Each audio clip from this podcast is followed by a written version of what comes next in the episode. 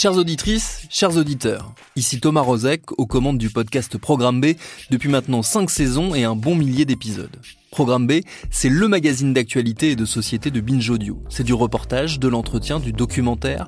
On y parle autant des Tamagotchi que de faits divers ou de lutte contre la malnutrition. On y retrace la vie et le parcours de celles et ceux qui ont changé notre monde en bien comme en mal. Programme B, c'est toutes les semaines et vous nous retrouvez sur toutes vos applis de podcast préférés.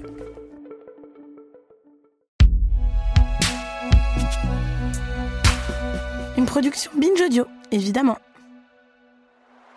Denis Baupin, Nicolas Hulot, Gérald Darmanin, François Asselineau, Jean Lassalle et j'en passe. Tous ces hommes ont plusieurs points communs. Ils ont soit été ministres, soit sont candidats à la prochaine élection présidentielle. Et ils ont aussi en commun d'être accusés par plusieurs femmes de viol ou d'agression sexuelle. Et à en croire les révélations du mouvement MeToo politique, ils sont loin d'être une exception. Les violences sexistes et sexuelles en politique, c'est tout simplement la norme. D'après une étude réalisée par le collectif Chères collaboratrices à l'Assemblée nationale, une collaboratrice sur deux rapporte avoir été victime de blagues sexistes, une collaboratrice sur trois rapporte avoir été victime d'injures sexistes et une collaboratrice sur cinq rapporte avoir été victime d'agressions sexuelles. Mais qu'est-ce qu'ils croient ces hommes-là? Que le droit de cuissage des seigneurs du Moyen Âge s'est transféré sur eux en version main au cul à l'Assemblée? Quand Baupin et Hulot ont été accusés de viol ou d'agression sexuelle, les deux ont même porté plainte pour diffamation. La justice a donné tort à Baupin et Hulot a entre-temps retiré sa plainte. Mais ce que ça montre, c'est combien ils se sentaient sûrs de leurs bons droits, légitimes, bien à leur place. D'ailleurs, le système les protège. Alors que cinq nouvelles femmes témoignent contre Nicolas Hulot dans un envoyé spécial, ce dernier s'est vu voir offrir une tribune sur BFM TV pour se plaindre les yeux mouillés de vivre un cauchemar. Mais quel cauchemar en effet ce monde où les femmes ne se laissent plus agresser en silence. Éric Zemmour, le candidat, parce que oui, il est candidat, il serait peut-être temps de le dire. Donc, Éric Zemmour, le candidat d'ultra-droite, misogyne et raciste, écrit dans son dernier livre Le suicide français Dans une société traditionnelle, l'appétit sexuel des hommes va de pair avec le pouvoir. Les femmes sont le but et le butin de tout homme qui aspire à grimper dans la société. Et si, messieurs, la meilleure façon de lutter contre la progression de Zemmour, c'était tout simplement de ne pas lui donner raison sur le fond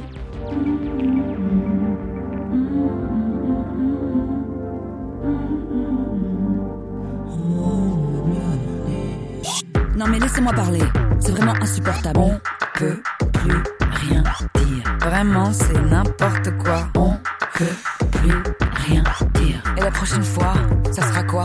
On hein? peut plus rien dire. Qu'est-ce que c'est que ça On peut plus rien. On peut plus rien dire. On peut plus rien dire. On va le dire quand même. Mes chers amis, c'est un immense honneur de vous accueillir au sein de cette huitième édition d'On peut plus rien dire. Vous êtes chaque semaine de plus en plus nombreux à nous écouter et rien ne pourrait me faire plus plaisir. Pour les nouvelles et les nouveaux, bienvenue, mettez-vous à l'aise, ici on est en famille.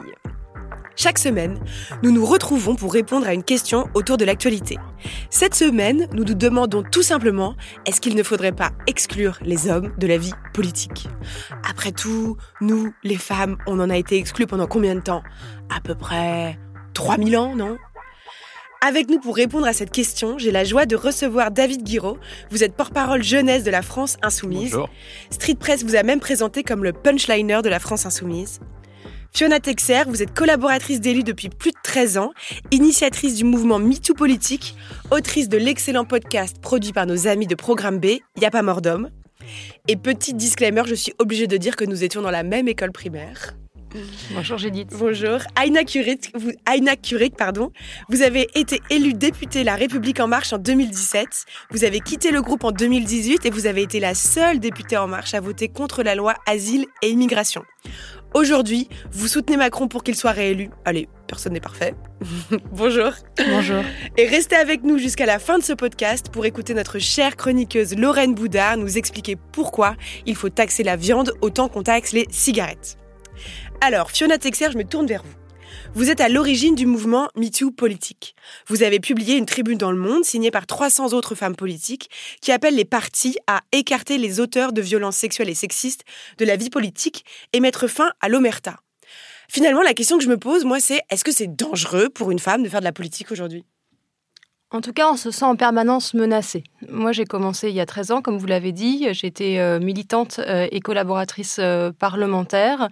Et il faut savoir qu'on prend un risque, le risque d'être touché contre son gré à la fin d'une réunion militante, le risque de subir des propos sexistes dans le couloir, aux abords de l'hémicycle. On prend aussi le risque d'être en permanence taxé, d'avoir couché pour y être parvenu, ou de devoir euh, sa progression, euh, son élection pour celles qui deviennent élues, sa promotion euh, pour les autres, à telle ou telle compétence physique, enfin qualité physique, la proximité par rapport au chef, voire une proximité charnelle. Et ça, ce sont des choses récurrentes qu'on entend toutes et tous. je dis tous aussi parce que ça concerne aussi certains collègues masculins et parce que eux aussi l'entendent, le voient bien que qu'on est victime de ça. Donc oui, c'est une menace et pendant très longtemps, enfin en tout cas moi dans mon expérience personnelle jusqu'à jusqu'à l'arrivée de MeToo en 2017, ça faisait tellement partie du décor, ça semblait tellement une fatalité qu'on ne le disait pas à l'extérieur et qu'on s'en parlait assez peu finalement. Aïna Curix, c'est quelque chose que vous aussi vous avez expérimenté, vous vous reconnaissez dans ces propos? Oui, globalement, c'est quelque chose qui, je pense, a dû aussi s'atténuer, mais euh, existe encore. Euh, c'est vrai que moi j'ai été élue en 2017 et quelque part, l'évolution, c'est que on était assez nombreuses à être élues en 2017, et donc nous étions de plus nombreuses femmes. Et, c'est vrai que notre voix, elle a quand même porté davantage. Mais on se rend bien compte des regards, des remarques, et des remarques qui parfois vont même dans l'autre sens. C'est-à-dire que quand nous sommes arrivés en 2017 euh, et qu'on a euh, revendiqué euh, justement ces, nos, droits, on avait, on pouvait croiser un homme dans l'ascenseur qui disait ah pardon, je dois pas vous regarder, je vais baisser les yeux. Mais si vous n'êtes pas capable de, me de, de, monter dans un ascenseur avec moi et d'avoir besoin de baisser les yeux pour être dans un ascenseur avec une femme, effectivement, regardez vos chaussures. Oui, et puis ces petites réflexions là, ah bah non, si je te fais la bise, tu vas porter plainte. En fait, c'est une autre une autre version de ce même sexisme. Tout à fait. C'est pour ça que je dis même en dehors des des, remarques déplacées. On a, enfin, c'est une remarque déplacée. On a maintenant aussi cette petite musique de on peut plus rien dire, attention, on ne peut pas regarder ci, on peut pas regarder ça. et, donc ça aussi, ça alimente finalement euh, ce, sentiment euh, menaçant euh, à l'égard des femmes. David Guiraud, qu'est-ce que vous en pensez? Bon, il y a plein de choses à dire, mais moi, moi, moi, je, dans mon organisation, on se pose la question de comment on essaye de changer la, la société, quoi. Parce que le problème aujourd'hui, c'est que moi, je, me souviens de ce débat entre euh, Alice Coffin et euh, Tristan Bannon là, sur BFM récemment, euh, sur justement est-ce que c'est la justice ou pas. Mais en fait, le fond de l'affaire, c'est qu'on est dans une situation de blocage parce que la justice, elle fait pas bien son boulot. Et en fait, les organisations politiques, moi, je me suis retrouvé souvent dans des situations à tâtonner quand, je me souviens à l'époque, hein, quand notamment quand je m'occupais beaucoup plus qu'aujourd'hui d'ailleurs des, des, organisations de jeunesse, etc., de qu'est-ce qu'on fait quand on a des signalements et qu'on n'a pas euh, plus que des signalements, quoi. Voilà, c'est, euh, euh, moi je, je, me suis déjà retrouvé dans des situations où bah voilà, je suis pas enquêteur. Mais les organisations politiques ont aussi une, une responsabilité. Eh elles peuvent bah, mener des enquêtes en interne. Elles, elles peuvent elles peuvent exclure mm. ceux qui se comportent mal. Il n'y a pas que la justice non, qui peut agir. Et eh ben justement, c'est, l'objet du débat. Mais ce que je veux dire, c'est que par exemple, il y a cinq ans, euh, notamment à ce moment-là où moi je m'occupais beaucoup plus de la jeunesse, on n'avait pas les moyens, pas la formation. En fait, on, on, on galérait. Mhm. Euh, et, euh, et l'essentiel du travail, en fait, reposait sur les épaules de quelques femmes qui se retrouvaient euh, carbonisées aussi par ce travail militant. C'est-à-dire que recueillir les plaintes, être auprès de femmes qui ont subi des traumatismes, c'est, ça, des fois, ça vous carbonise quelqu'un du point de vue militant, parce qu'il y a des gens, moi je me souviens, j'ai une amie qui avait ses propres traumatismes, qu'elle devait gérer ses propres traumatismes et celui des autres, etc. Donc, donc on, on, essaye de faire un tap. Alors nous, on a eu des situations cocasses. Hein. le dernier, c'était Monsieur Guénolé, on avait eu, on a eu un signalement.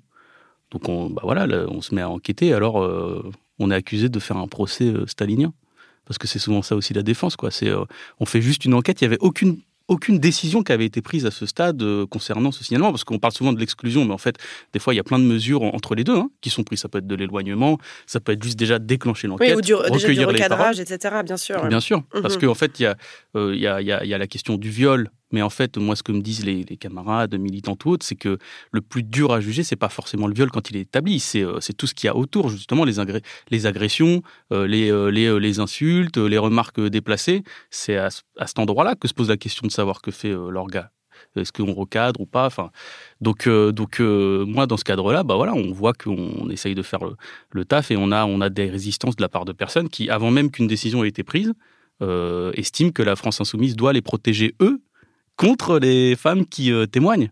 Enfin, nous, on en est là aussi dans le, dans, le, dans le débat. Et alors après, on est accusé de procès stalinien et, euh, et, euh, euh, et, en fait, la personne s'exclut elle-même du mouvement. Bon, quelque part, c'est utile. C'est vrai, ça demande, ça demande du courage hein, de, de, prendre parti contre les violences sexistes et sexuelles et ça demande de s'opposer à certaines formes de résistance, justement. On a des résistances, on, a des, on a des gens qui, qui s'estiment effectivement tout permis. Moi, je me méfie toujours aussi des gens qui font des caisses, quoi, parce qu'on on parlait tout à l'heure des gens dans, dans, l'ascenseur qui disaient ah, je peux plus vous regarder. On a aussi des grands militants de la cause. Franchement, euh, faut arrêter d'en faire des caisses. Faut juste bien faire son boulot, quoi. C'est-à-dire quand il y a un signalement ou quand on est en présence d'une agression ou autre, on le fait remonter. Moi, ça m'est arrivé à l'Assemblée nationale de faire remonter une situation, parce que j'étais collaborateur euh, il n'y a pas si longtemps encore. Euh, une situation que j'estimais pas normale, quoi. C'est-à-dire en soirée, euh, les gens, euh, ça a beau être arrosé et tout, c'est pas une excuse pour être collant envers quelqu'un. Bah voilà, on fait remonter la situation et, et, si tout le monde se comportait juste comme ça déjà, ça, ça, ça aiderait un peu. Et pourquoi est-ce qu'il n'y a pas 300 hommes politiques, selon vous? Enfin, je vous pose la question à tous les trois. Euh, qui eux aussi signent une tribune pour demander l'exclusion des agresseurs sexuels. Pourquoi ce sont toujours les femmes qui doivent porter encore aujourd'hui ce message? Fiona Texer, à votre avis, pourquoi est-ce qu'il n'y a pas une réponse aujourd'hui d'hommes qui se solidarisent du mouvement MeToo politique? J'espère que ce sera la prochaine étape. La première, ça a été d'abord la libération de la parole. Euh, moi, cette tribune, elle est aussi le fruit d'un travail qui, est long. Hein. La première tribune sur le sujet, je l'ai portée il y a deux ans avant les municipales. Et à cette époque-là, on demandait à ce que les femmes puissent enfin avoir des lieux d'expression, euh, de, témoignage de ce qu'elles avaient subi. L'étape d'après étant euh, que les parties les entendent enfin. Et là, la troisième étape, c'est qu'il y ait une action qui soit menée euh, en prenant ses responsabilités, en s'organisant en interne en fonction de, des statuts, de la façon de fonctionner du parti, pour prendre des actions pour lutter. Et ça, évidemment, ça doit passer par un engagement masculin, parce qu'aujourd'hui, qui est à la tête des partis, qui est à la tête des groupes parlementaires, qui est à la tête des commissions d'investiture au parti, euh, pour l'essentiel, pour l'immense majorité, ce sont des hommes et donc il faut que ça passe aussi par leur engagement à eux. Qu'est-ce que vous en pensez, Aïna Curik que déjà beaucoup d'hommes partagent cette position et sont tout à fait solidaires euh, des, euh, de ces mouvements. Il y a aujourd'hui, euh, moi j'ai beaucoup de collègues masculins qui sont tout à fait solidaires de ces mouvements, qui certes peut-être n'ont pas rédigé la tribune, les tribunes, mais les soutiennent. Et donc ça c'est important, c'est important de les entendre. C'est un combat qui ne se portera, qui ne doit pas se porter que par une partie de la population, il doit se porter par l'ensemble de la population. Les hommes et les femmes sont concernés par cette question. Et donc on ne peut pas aujourd'hui, même en tant que femme, nous exclure aussi les hommes de Bien ce sûr. combat. C'est justement ça. je pense que le moment est venu qu'il soit plus solidaire, mais qu'il soit acteur aux côtés des féministes. Absolument. Absolument, mais c'est aussi, aussi, aux femmes d'inclure les hommes dans ce combat. Euh, parce que euh, quand, euh, quand une femme parle d'agression commise par des hommes, effectivement, les, les, les hommes, c'est pas naturellement qu'ils vont forcément s'approcher et puis se dire bon bah comment on peut comment on peut vous aider, comment on peut agir. donc c'est aussi à nous de les faire venir. David Guiraud, est-ce que vous, pourquoi vous rédigerez pas cette tribune, par exemple? En sortant là de notre euh, interview, euh, pourquoi vous ne vous le feriez pas? Bah, C'est une vraie question. C'est que en général, les hommes, et moi y compris, hein, je, l'admets, euh, sont moins dans les réseaux en fait de gens qui résistent concrètement à l'oppression. quoi. C'est-à-dire que la résistance à l'oppression, c'est vrai, elle commence souvent par les opprimés eux-mêmes ou en l'occurrence elles-mêmes, et on est, on est moins dans les réseaux. En fait, c'est juste que et c'est pas en fait, c'est pas que aux femmes d'inviter, c'est vrai. Enfin, moi, je, je, je l'admets, c'est pas je ne l'ai pas vu venir, en fait, moi. Je l'ai découvert, la tribune MeToo Politique. Après, oui, l'organisation a salué la tribune. L'organisation, bah, je m'inclus dedans, hein, je ne suis pas extérieur. Donc, euh, les hommes de l'organisation ont fait ce, pas-là. Euh, maintenant, euh, moi, je, pense que rien que dans les actes au quotidien, si quand il y a des hommes qui voient ce genre d'agression ou autre, ils peuvent le faire remonter parce qu'on a, on a, on a tendance à dire oui, les policiers ne balancent pas les collègues, mais en fait, ça, ça, ça s'applique à tout le monde sur toutes les formes de situation. Euh, euh Aujourd'hui, euh, c'est pas, oui, effectivement, c'est pas simple de dire à un collègue euh, de faire remonter concrètement, de manière administrative, un comportement problématique. C'est vrai que c'est pas simple. Ça peut être un ami, ça peut être moi quand quand quand, quand j'avais fait remonter ça, je me souviens à l'assemblée, bah c'était pas quelqu'un que, qui était mon ennemi. C'est pas simple, mais faut le faire quoi. Voilà, c'est tout. Mais mais je sais pas. Je très honnêtement, j'ai pas la réponse là de pourquoi c'est pas moi qui l'a Enfin, si, en fait, je l'ai. c'est que je, je, je, je, je, je, moi, ma, ma, ma vie euh, politique, euh, dans ma vie de tous les jours, j'ai pas ce combat à mener, c'est vrai. Donc forcément, c'est, c'est, je suis moins amené à être dans ces réseaux de résistance-là. Mais enfin, si on m'avait proposé de, de signer ce, ce, genre de tribune, j'aurais, j'aurais peut-être. Mais c'est quoi, c'est quoi la différence Je veux dire euh, quand on est dans un parti euh, comme la France insoumise, où on se sent solidaire justement de combat des opprimés, euh, des personnes qui sont en situation de difficulté financière, des personnes qui sont en situation d'exclusion, et même si on n'est pas forcément soi-même en situation de difficulté ou en situation d'exclusion, on arrive complètement à se sentir solidaire de ces luttes. Pourquoi est-ce que c'est si difficile de se sentir solidaire des femmes? Bah, typiquement, par exemple, moi, quand je vais sur une lutte de travailleurs sans papier, c'est pareil, c'est pas moi qui écris la tribune. J'y vais. Euh, MeToo Politics, pareil, on va aux manifs, on va. Euh, c'est juste que effectivement, les réseaux de résistance, c'est souvent les premiers et les premières euh, concernés.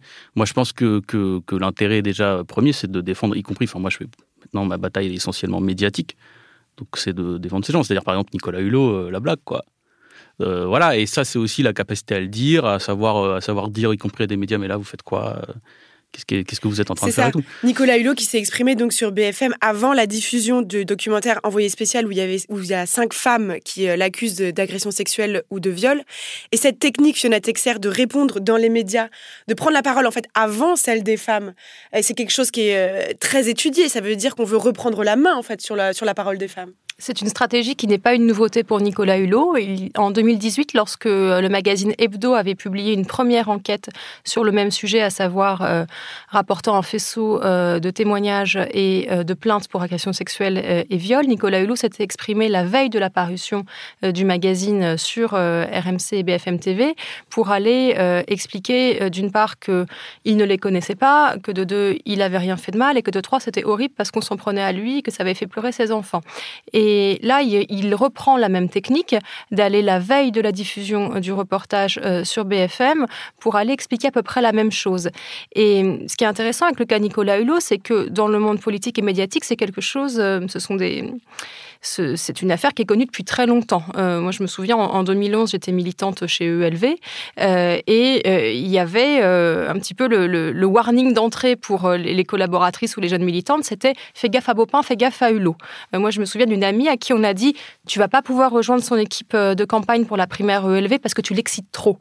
Et, donc, si vous voulez, moi, je... Ah, bah, bah, pardon, elle continue. Moi, moi, je découvre pas ce sujet-là. En fait, ça fait dix ans que je le connais. Et qu'est-ce qu'est-ce qu'on a comme euh, réaction, nous, en, tant que jeunes femmes? Eh bien, on va éviter euh, ces gens le plus possible pour se préserver. Et à force d'éviter ces personnalités qui sont pourtant incontournables, hein, Nicolas Hulot, il murmure à l'oreille des présidents depuis Chirac, il a même été nommé ministre, il a voulu se présenter à la présidentielle. Euh, à force de les éviter, c'est finalement notre propre carrière politique qu'on va éviter notre propre parcours, puisque ça nous pousse, en tout cas sur les marges, voire vers la sortie du jeu politique. Aïna Curik, c'est quelque chose que vous avez partagé, vous aussi? Mais il, est là le, fond du problème, c'est, vous venez de le dire, c'est on va éviter plutôt que euh, d'aller euh, affronter, en, fin de compte, dénoncer. Et, finalement, euh, c'est assez acquis d'éviter d'éviter les plateaux, d'éviter. Enfin, c'est pas aux, femmes qui se disent ah bah attention, cet homme-là, il y a peut-être un risque, donc je vais éviter. Non, en fait, c'est on doit le faire éviter lui. Et Bien donc, sûr aujourd'hui et, la place. Mais ce qu'il y a, c'est que la tribune qu'on leur donne, parce qu'ils la prennent la parole, mais on la leur donne on la leur donne la parole. Je veux dire, euh, on lui donne une place sur BFM. Bien sûr. Patrick Poivre d'Arvor encore il y a euh, quelque temps euh, quand il dénonçait les personnes qui l'accusaient. Tout le chez Quotidien, bien sûr, on leur donne cette place. On leur donne cette place, on leur donne cette tribune. Et là aussi, il faut que collectivement, il y ait une vraie évolution de la société. J'entends quand on me dit que la justice ne fait pas son travail, pas assez vite, pas assez fort, pas assez bien, mais il y a aujourd'hui, on pourra légiférer tous les jours, si on veut, sur cette question. Si la société ne n'a pas une vraie prise de conscience et une vraie mobilisation, parce que intellectuellement, euh, on pourra tous dire oui, c'est vrai qu'on comprend le sujet, mais ne, se mobilise pas, n'agit pas, on n'arrivera jamais à sortir de cette situation-là. Et, ça, c'est quelque chose que nous, les femmes, on ne doit plus s'auto-censurer, on ne doit pas s'empêcher de parler, et il faut que dans l'opinion publique, dans le débat public aussi, elle soit accueilli dignement cette parole des femmes, euh, cette, euh, cette plainte, et qu'on arrête de d'idéaliser ces grandes personnalités connues à qui on donne des tribunes, qui ont deux heures pour pouvoir s'exprimer et se défendre, pendant que les victimes, elles ont cinq minutes, un encart euh, dans la presse ou autre. Donc là, il faut véritablement qu'il y ait une vraie prise de conscience et une mobilisation collective. Oui, c'est aux médias mainstream aussi de, changer et de prendre cela en compte. Mais vous dites, il faut que les femmes parlent, etc. Mais c'est très difficile encore aujourd'hui pour les, femmes de parler. Moi, je pense à, par exemple, les femmes qui ont parlé contre Denis Baupin, elles se sont pris euh, quand même après une plainte pour euh, diffamation et dénonciation euh, calomnieuse. Enfin, c'est encore, c'est encore très dur ce, ce poids sur les épaules des femmes. Les femmes ne parlent pas parce qu'effectivement, c'est difficile. Vous savez, et d'ailleurs, celles qui parlent, elles parlent combien d'années après? 5 ans, 10 ans, plus tard. Je veux dire, je, je fais partie de, ces victimes qui ont mis 10, 15, 20 ans à parler. Mais bien sûr que ça prend du temps. Et bien sûr que pendant des années, on m'a dit que j'avais menti et que pendant des années, j'ai dû attendre six ans de procès pour pouvoir enfin euh, avoir une décision de justice qui, qui, qui, qui aille dans mon sens. Je fais partie des rares victimes qui. Je me permets juste de, vous interrompre pour donner juste un petit peu le, contexte. Vous êtes vous aussi une, survivante de l'inceste et vous avez, euh, votre père a été en procès récemment à huis clos. C'est bien ça? Oui, absolument. Voilà, vous avez réussi à vous avez trouvé le courage justement de parler et d'aller en, justice. Oui, je l'ai, je l'ai fait, mais je l'ai fait beaucoup plus tard et beaucoup trop tard. Je l'ai fait beaucoup trop tard et c'est plus on attend, plus, plus c'est difficile pour la justice de, de, de, nous donner raison parce que parce qu'on a parce qu'on n'a plus de preuves, parce que euh, ce sont des après euh, les paroles la, parole contre la sienne. Et donc c'est, très difficile. Et puis c'est difficile aussi parce que on se sent toujours il y a toujours un sentiment de honte et de culpabilité quand on quand on a quand on a subi des choses. Et donc il faut que la société soit capable d'accepter d'entendre de mettre en lumière qu'on, brise vraiment ce tabou. Et c'est vrai qu'on n'y est pas encore. Donc oui les, les victimes ont du mal à prendre la parole parce que on entend des c'est pas vrai, c'est un mensonge, etc. et, plus on va embrasser ces, personnes, les prendre en charge et les accompagner, plus la parole va se libérer. Et aujourd'hui, il y a beaucoup de dispositifs qui se mettent déjà en place. On voit bien euh, déjà que le 3919 se met euh, et, le, numéro des victimes de violences conjugales intrafamiliales est ouvert 24 heures sur 24, 7 jours sur 7, pouvoir être à l'écoute tout le temps, c'est important et il faut euh, continuer à encourager évidemment la libération de la parole. On s'en souvient à peine, mais au début du quinquennat de Macron en 2017, François Bayrou et Marielle de Sarnez avaient démissionné après un mois respectivement au ministère de la Justice et des Affaires européennes, car une enquête préliminaire sur des emplois fictifs au Modem avait été ouverte. Gérald Darmanin, lui, tranquille, tout le temps où l'enquête a été ouverte pour viol, il est resté aux affaires ministre de l'Intérieur. Pourquoi cette différence? Bah écoutez, moi je juste, juste pour revenir un peu vite fait sur, sur ce qui a été dit parce que c'était intéressant.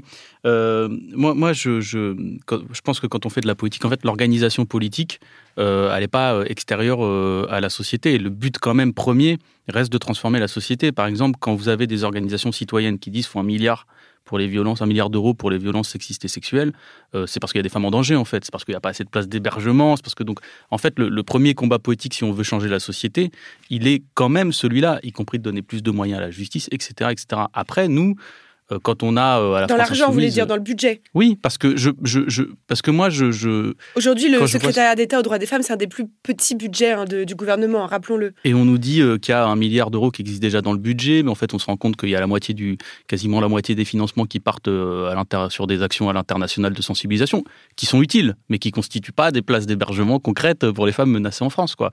Euh, donc donc ça reste ça parce qu'en fait l'organisation, on parle beaucoup du manque de moyens de la justice, mais les organisations politiques et encore une organisation politique comme la France Insoumise, on a un peu d'argent, des moyens d'avoir des permanents, etc. Mais, euh, mais euh, on, il y a aussi une question de moyens face à l'ampleur des violences, euh, de, y compris dans la société. Donc, nous, le, le, ce qu'on a aujourd'hui, c'est qu'on a, on a, moi, j'ai vu la progression euh, j'ai vu la progression parce qu'effectivement, il y a 5, 6, 7 ans, euh, le tâtonnement, il était très difficile. On ne savait pas vers qui se tourner, on ne savait pas quoi faire. Donc il faudrait des moyens et des formations pour les organisations politiques pour gérer ces questions en interne. Bah, on, a, on a noué des partenariats, par exemple, avec des associations. Par exemple, euh, ce qui est fait aujourd'hui, on a une, une cellule d'écoute, en gros, ça, le nom a changé, mais on a une cellule d'écoute dans laquelle les femmes peuvent se recueillir.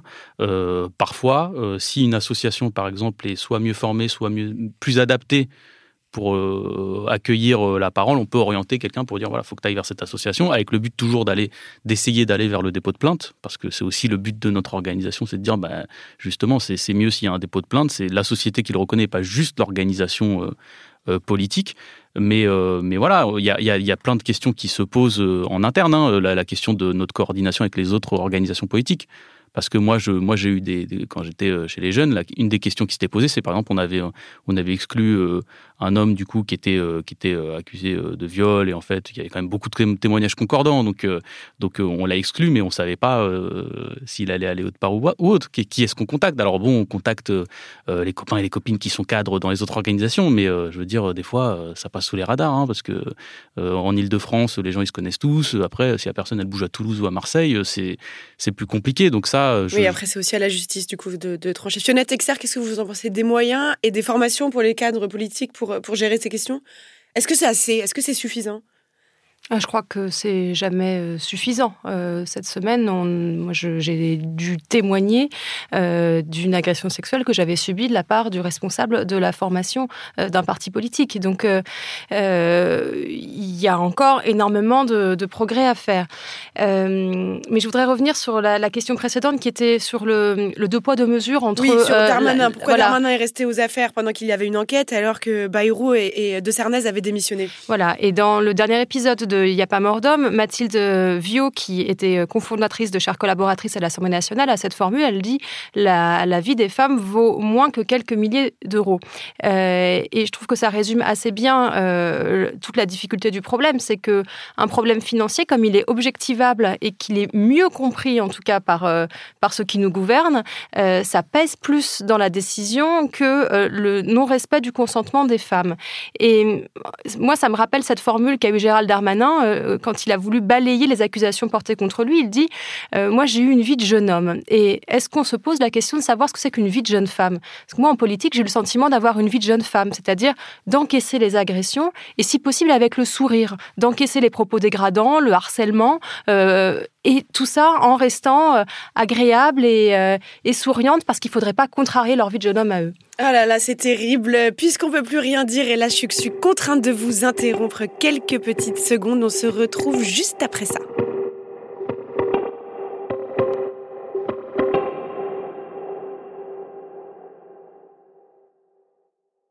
Merci d'être avec nous. C'est toujours On peut plus rien dire. Nous sommes en train de nous demander si nous ne devrions pas exclure les hommes de la vie politique. À mes côtés, le porte-parole jeunesse de la France Insoumise, David Guiraud, l'initiatrice du mouvement MeToo politique, Fiona Texer, et la députée macroniste, Aina Kurik. Merci beaucoup d'être avec nous. Cette conversation est passionnante. Alors, je reviens à notre question principale et j'aimerais vous demander, mes chers invités, de vous projeter un instant dans un exercice de politique fiction. Comme on le sait depuis des années, la vie politique est donc machiste et comme l'avait souligné Sandrine Rousseau, si on vivait dans un pays égalitaire, on aurait déjà eu une femme présidente. Alors si on accélérait un peu le cours de l'histoire et si on essayait d'imaginer que pour la prochaine élection présidentielle, les partis soient obligés de présenter une femme candidate. Aucun homme candidat. Qu'est-ce que vous en pensez? Est-ce que c'est une si mauvaise idée que ça? Moi, je crois pas. Aina Kurik. Évidemment, je ne pense pas que ce soit une mauvaise idée que de mettre des femmes au pouvoir. Je ne penserai jamais que c'est une mauvaise idée. Par contre, l'exclusion, pour moi, est toujours une mauvaise idée. Euh, pour autant, quand on regarde les pays qui ont décidé de mettre des femmes au pouvoir, on voit bien euh, qu'il y a des évolutions qui sont particulièrement intéressantes. Euh, euh, je me suis rendue il n'y a pas si longtemps que ça au Rwanda. Au Rwanda, c'est une femme présidente de l'Assemblée nationale. Et quand on voit finalement les textes qui ont, notamment sur les questions de santé, sur les questions d'égalité des genres, il y a eu une, modification aussi de leur constitution pour remettre aussi l'égalité des genres en, première place. On voit qu'il y a de vraies, il y a de avancées et que finalement, euh, les, lorsqu'elles sont, qu'on a à la tête de certaines organisations des femmes, on a des comportements qui sont, euh, qui sont assez différents. Mais est-ce qu'il faudrait pas à un moment forcer le trait? Parce que j'ai l'impression que nous, on est très mignonne à vouloir dire il faut, faut respecter les règles, euh, il faut pas exclure les hommes, etc. Mais nous, on, on nous cesse de nous exclure. Est-ce qu'il faudrait pas à un moment, aller accélérer les choses? Je crois qu'il y a à la fois la question de la, représentation dans les symboles avec, euh, entre guillemets, les gros postes, un président de la République, Premier ministre, président de l'Assemblée, président du Sénat, président du Conseil constitutionnel. Il hein, faut se dire qu'au Conseil constitutionnel, il n'y a pas eu une femme membre avant le début des années 90. Euh, bref.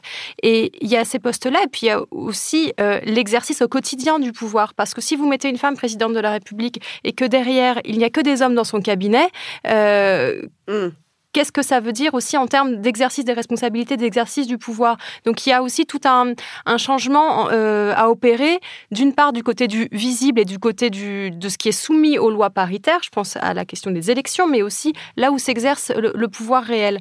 Et sur la capacité des femmes à, faire évoluer ces questions-là, je pense qu'elle est évidente si on reprend depuis 50 ans toutes les lois qui ont euh, promu de réelles avancées pour les femmes, à l'exception de la loi Neuwirth. Euh, regardez les autres, la loi Veil sur l'avortement, la loi Roudy sur l'égalité euh, professionnelle, la loi Zimmermann sur l'égalité salariale, la loi Neyert sur le harcèlement sexuel au travail. À chaque fois, ces réformes de société-là, elles sont portées par des femmes. Est-ce que ça veut dire qu'il n'y a que elles qui sont à même de le faire ou est-ce que ça veut dire que les hommes, ça ne les intéresse pas? David Guiraud bah, Est-ce que ça veut dire que ça ne les intéresse pas? Vous, ça vous intéresse?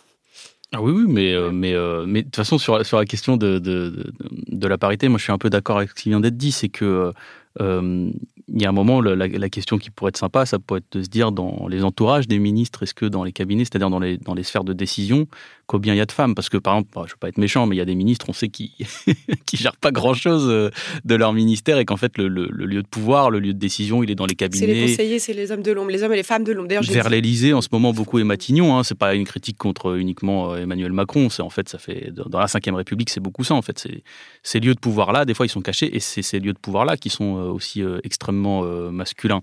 Et, et en fait, la question n'est pas juste de savoir à un moment comment on catapulte les femmes euh, un, euh, un, poste où, euh, où médiatiquement on a accès aux choses. Je pense que c'est important en termes de représentation quand même, hein.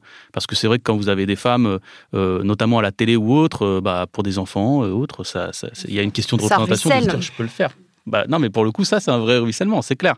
Mais, mais au-delà de la question de la représentation, il y a quand même celle de l'exercice concret du pouvoir et de qui détient le pouvoir, que ce soit dans les organes ou autres. Et, et en fait, ça, c'est pas un travail qui se fait uniquement au moment de l'élection. C'est-à-dire que, que, si on se dit juste au moment de l'élection, il faut qu'il y ait plus de femmes, moi je suis pour la parité, donc euh, il n'y a pas de, c'est pas la question, mais mais ça suffit pas quoi. C'est-à-dire qu'en fait, euh, euh, le, rôle de l'organisation politique, c'est que des femmes aient le pouvoir concrètement. Et ça, ça prend beaucoup plus de temps. C'est de la, formation, c'est l'acquisition de réseaux, c'est toutes ces choses concrètes en fait qui font qu'au bout d'un moment, vous, on dit, vous pesez quoi. Voilà. Et, ça, pour moi, ça se pèse ça ne se règle pas uniquement au moment de l'élection. À l'Assemblée nationale, il y a plein d'élus euh, qui n'ont pas énormément de pouvoir en vrai. C'est pas, c'est pas, enfin voilà, moi c'est ce que j'observe par exemple dans le groupe majoritaire. Je veux pas euh, être critique aujourd'hui sur ça, mais euh, mais je vois plein d'élus qui en fait en vérité ont assez peu de pouvoir, ont assez peu de, de, de, réseaux médiatiques ou autres. Et en fait, mais c'est la Ve République hein, qui veut ça. Et en fait, et en fait, c'est dans les cabinets. C'est dans les, c'est dans les, dans les interstices. Alors je change un tout petit peu ma question. Plutôt que de faire que tous les candidats soient des candidates, il faudrait que tous les cabinets ministériels soient occupés par des femmes pendant cinq ans. Est-ce que ce serait, euh, est-ce que ça, ça changerait les choses? Moi, je, alors oui, c'est important effectivement que les entourages des élus euh, soient aussi euh, paritaires. Ça, c'est effectivement très important. Mais il, suffit de regarder, la composition de notre, gouvernement. Euh, finalement, alors oui, il est, il est paritaire quand on regarde en, termes de nombre, le nombre de compter le nombre de femmes et le nombre d'hommes. Effectivement, on s'y retrouve. Mais qui est premier ministre? Qui est ministre de l'Éducation nationale? Qui est ministre de l'Agriculture? Qui est ministre de l'Intérieur? Qui est ministre de la Justice? Ces postes clés dans un gouvernement euh, aussi euh, alors bien sûr, les cabinets doivent, doivent aussi euh, suivre, mais déjà, je pense que le recrutement d'un cabinet, en fonction de, du ministre, il peut, il, peut changer. Mhm. Et, et, là aujourd'hui, ces, ces postes régaliens, ces postes clés, ils sont détenus par des hommes. Et, c'est là aussi où on doit. Il faut l'enclencher, ce changement. Et ce changement, il faut l'enclencher dès le départ. Et, je pense qu'à partir du moment où vous mettez euh, une ministre au lieu d'un ministre à ces postes-là, euh, le cabinet, l'entourage, progressivement va aussi évoluer, va aussi euh, changer, se féminiser. Tout à fait. Fiona Texer, j'aimerais qu'on écoute un extrait de votre podcast écrit et réalisé avec la journaliste Hélène Goutani. Il n'y a pas mort d'homme. Cet extrait, selon moi, résume absolument tout. La politologue britannique Carol Patman explique, elle, que ce contrat est tacite, jamais écrit, mais qu'il inscrit de manière durable la subordination du corps de la femme à l'homme. L'homme, gérant de la cité, est en plus le seul détenteur du droit sexuel. Politique et jouissance sexuelle, le lien est là. Les femmes n'y ont pas leur place en tant que femmes et encore moins en tant que rivales. C'est assez intéressant de savoir pourquoi ils veulent garder le pouvoir. Il y a deux raisons. Il y a. On est assez de rivaux entre nous comme ça. On va quand même pas. Mais quand on voit ça encore dans le milieu politique. Attendez, on était déjà rivaux entre hommes et en plus, il faut qu'on ajoute les femmes. C'est-à-dire qu'on a encore plus de rivales, de, de, de, d'espace de rivalité si on ajoute les femmes. Donc la question de la rivalité est un vrai problème face au pouvoir, puisque c'est la question du pouvoir qui vous intéresse. Donc dans cet extrait, ce dont on parle, c'est euh, du contrat sexuel. Et en fait, ce qui est très intéressant, moi je trouve, c'est que c'est une notion qui a été développée par une politologue qui s'appelle Carole Pateman, qui explique qu'on croit que la société est régie par un contrat social, mais en réalité, ce sont les rapports entre les hommes qui sont régis par le contrat social. Euh, nous, les femmes, euh, on est sujettes à un contrat qu'on a toutes signé sans le savoir qui s'appelle donc ce contrat sexuel, euh, qui fait que notre corps, en fait, en réalité, nous appartient à peine et que nous ne sommes pas pleinement euh, citoyennes ou pleinement sujettes encore dans la société. Euh, tout ce que vous décrivez sur les micro-agressions et les agressions dans la vie politique, je trouve, sont autant de preuves de l'existence de ce contrat sexuel qui fait que nous sommes des corps avant d'être des cerveaux encore dans notre société. comment on crame ce contrat sexuel à une accurique C'est une bonne question parce que c'est un triste constat euh, de cette euh, réalité-là euh, des rapports entre, entre, entre les hommes et les femmes. je pense qu'aujourd'hui, malgré tout, plus de visibilité des femmes, plus de paroles des femmes, permettra euh, de changer les choses. Moi, je, n'en démords pas. Et, encore une fois, on pourra rendre obligatoire, euh, inventer des sanctions. Il en faut, hein, il faut le faire. Euh, on pourra continuer à légiférer. Encore une fois, les femmes, il faut qu'on nous voit, il faut qu'on nous entende, il faut que nous soyons présentes partout, parce que c'est ça qui fera finalement à la fin, il rendra les choses un peu plus normales dans la, place des femmes dans notre société. Est-ce que euh, votre collaborateur m'a dit, est-ce que vous confirmez que vous soutenez Macron dans sa réélection, enfin, pour sa réélection euh, l'année prochaine, enfin au, printemps prochain?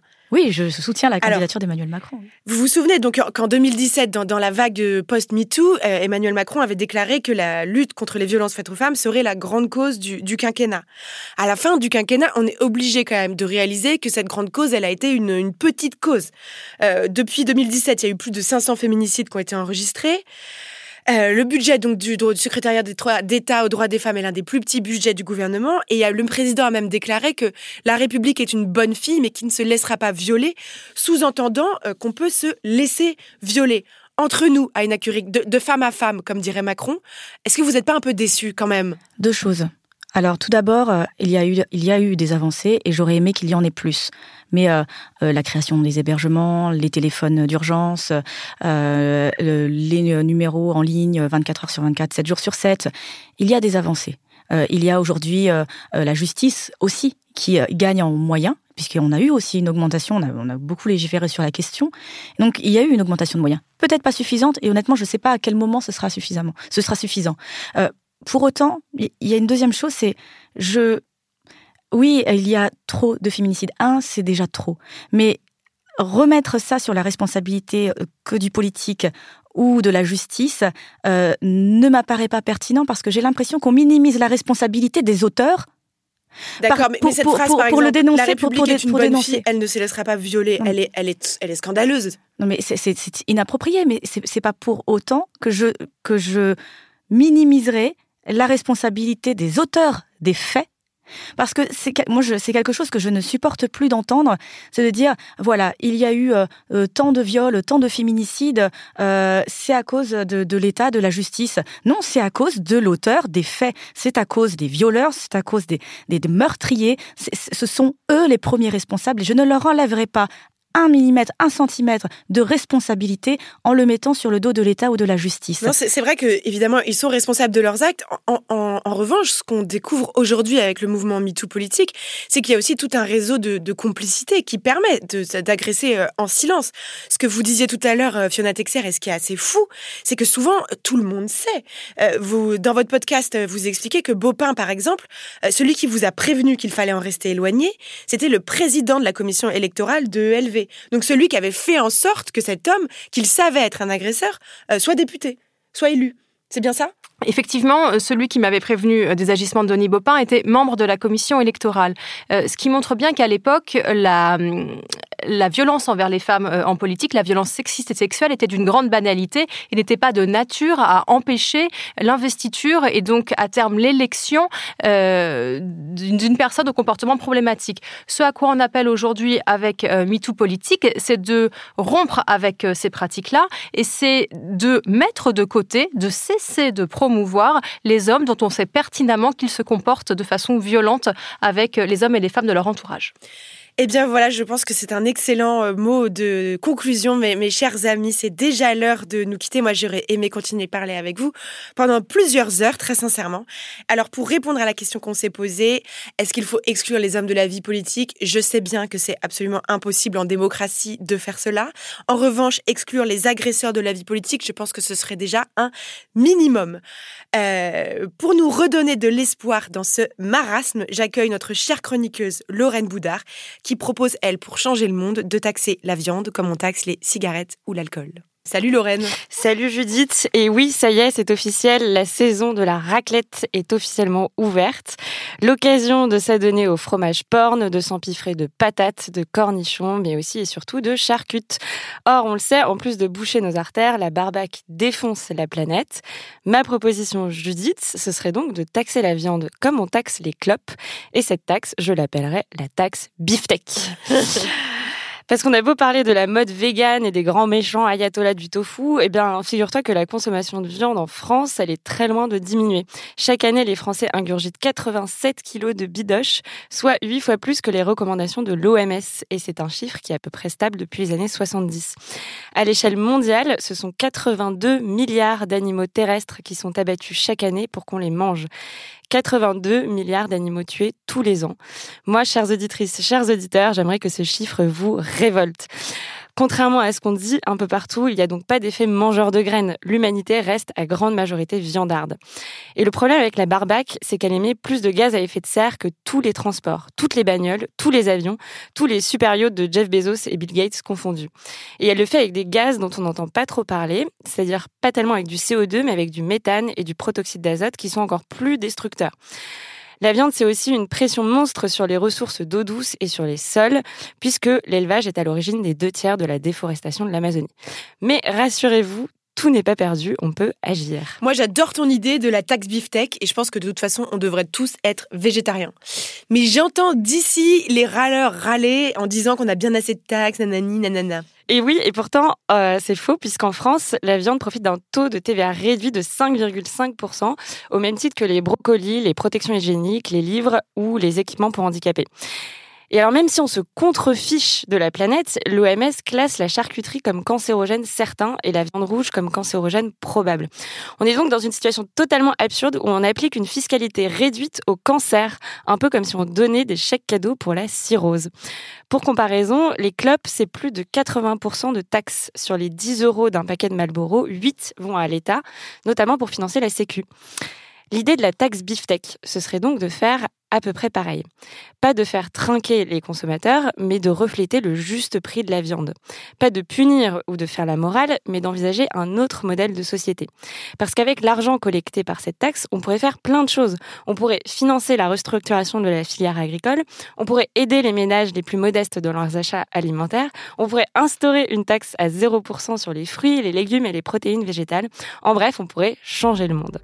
Parce que la réalité, c'est que le changement climatique est irréversible le climat de 2020, on l'a déjà perdu, c'est trop tard, il est derrière nous. Donc la raclette, c'est plus qu'une histoire de convivialité à la française, c'est un sujet politique. Alors, Judith, camarade, passons à l'action, taxons le cochon. On peut plus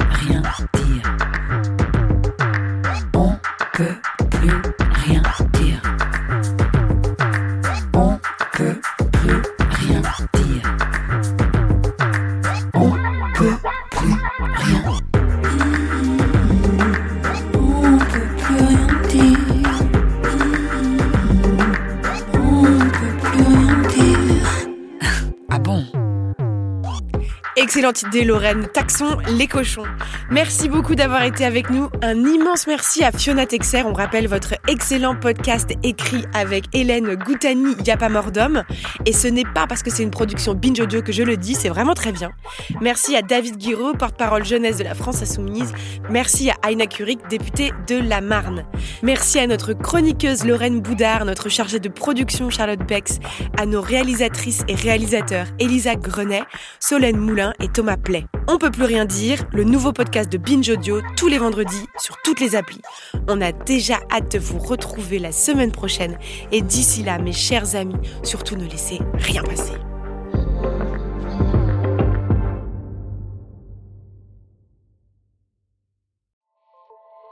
Salut, c'est Sinamir du podcast L'Affaire. En 2016, je suis monté sur un bateau de sauvetage en Méditerranée et ce que j'y ai vu n'a pas changé. En tout, depuis 10 ans, on compte même près de 30 000 morts sur cette mer. Alors, dans le naufrage, notre nouvelle enquête, j'ai voulu raconter un cas concret. Comment 130 personnes sont mortes en 2021 à la frontière de l'Europe, malgré des dizaines d'appels de détresse. Qui n'a pas pu les sauver et pourquoi? Qui étaient ces disparus? Et surtout, comment on en est arrivé à ne plus parler de 130 personnes qui meurent le même jour sur un bateau au milieu de la Méditerranée? Le naufrage, c'est la nouvelle série du podcast L'affaire de Paradiso Média. Une enquête que vous pouvez retrouver gratuitement chaque semaine à partir du 27 mars 2024 sur toutes les applications de podcast. Paris Hilton, Alizé, Justin Bieber, Samina Seri, Geneviève de Fontenay. Oui, ok, vous les connaissez, mais est-ce que vous les connaissez vraiment Vraiment? Bien souvent, on croit savoir deux, trois trucs sur ces personnes, mais en fait, leurs histoires sont bien plus complexes qu'on veut bien nous faire croire.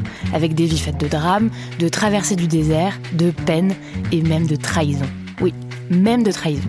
Tout ça, vous le découvrirez en écoutant Connaissez-vous l'histoire sur toutes les plateformes.